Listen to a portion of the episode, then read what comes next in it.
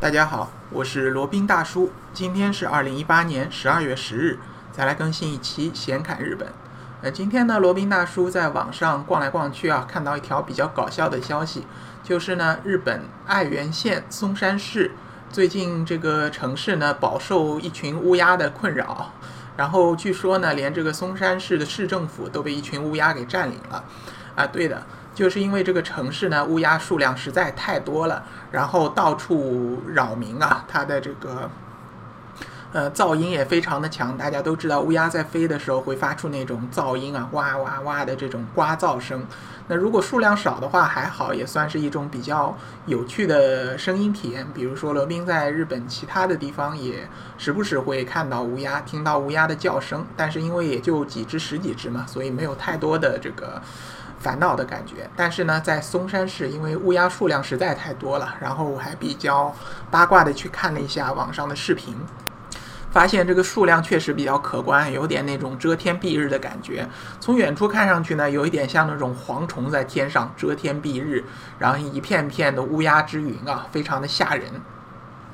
所以呢，为了解决这个乌鸦聚集以及乌鸦扰民的问题呢，松山市政府他希望这个做出一些。呃，做出一些解决的方案来驱离这些乌鸦，让他们搬到别的地方去。一开始呢，他们是用这个强光来照射乌鸦群，或者用强光照射他们聚居的地方，尝试把他们赶走。然后后来好像也没什么用。然后后来呢，就加码了，就在他们聚居的地方用大喇叭放老鹰的叫声啊。大家知道老鹰是猛禽嘛，它也会吃乌鸦的。不过呢，好像放出这个声音呢，乌鸦也不以为然，仍旧这个大模大样的聚集在那边。后来呢，这个松山市政府决定一不做二不休啊，然后决定引入真正的老鹰来驱赶这些乌鸦。然后他们找了一个被称为叫鹰将的一位这个艺人啊，鹰就是老鹰的鹰，将呢就是匠人精神的匠，鹰将，嗯，不是那个比较可爱的那个将啊，他就。带着一只老鹰过来，看看能不能把这些乌鸦同学们赶走。但是呢，这个这只老鹰其实个头并不大。大家知道，在日本的乌鸦，它是应该是那种叫大乌鸦或者叫渡鸦，它的体型是非常庞大的。和我们在中国看到的呢，其实还差了一些，日本的要更大一些。所以说呢，这只呃利翅鹰啊，它和那个乌鸦比起来，其实体型几乎是一样大的。那除了它作为猛禽的这个骄傲以外，其他真的打起来，我觉得并不会占上风啊。尤其这个这只老鹰只有一只，那乌鸦呢有成千上万只。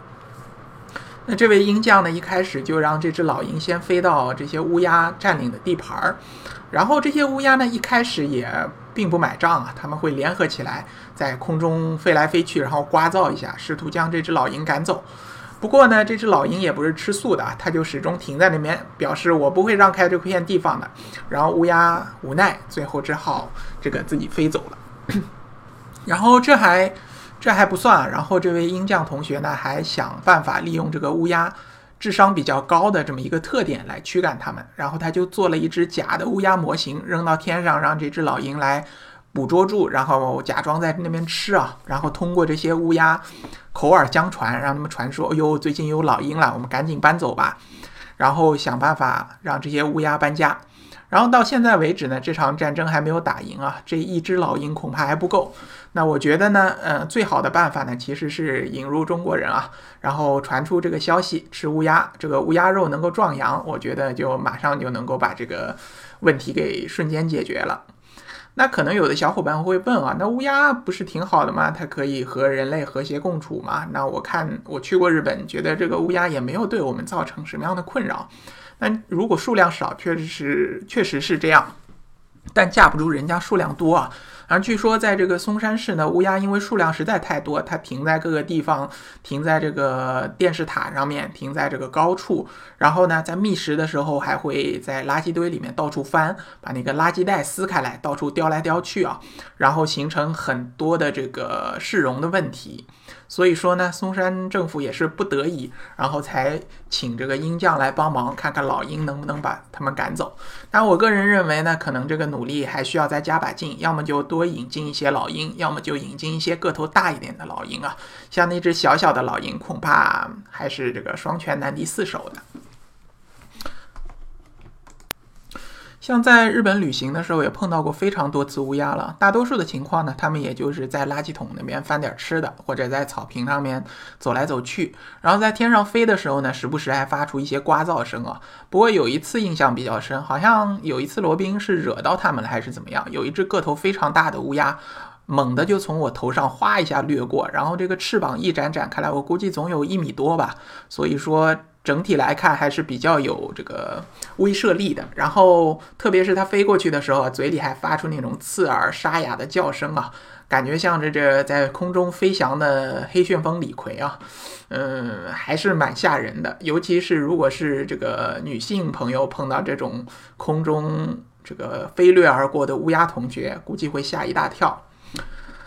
那日本为什么乌鸦这么多呢？我其实也想问这个问题啊。这个其中之一的可能性就是日本人跟这些野生动物、跟这些动物都比较和谐共处吧，他们也不去惊扰它们，也不去杀了它们吃肉啊。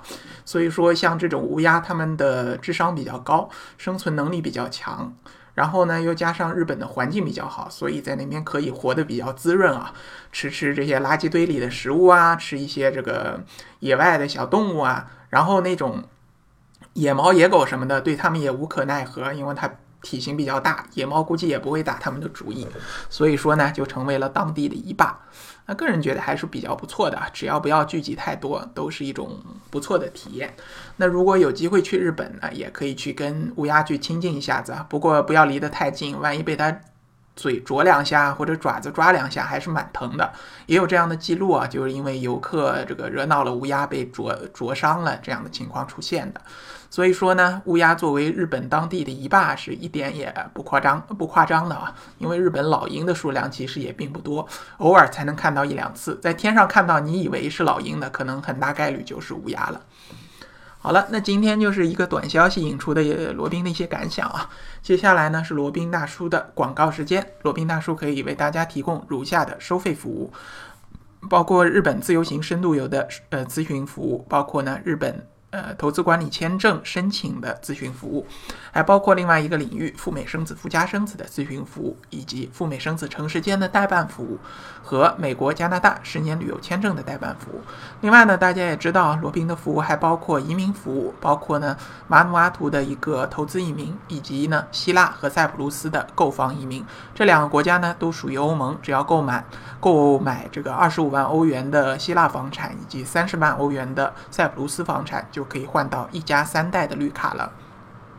那以上所有的服务呢，都可以在罗宾大叔的个人官网三 w 点罗宾大叔的全拼点 com 上可以看到。好了，那今天的这一期闲侃日本呢，就先到这里，我们下期再聊。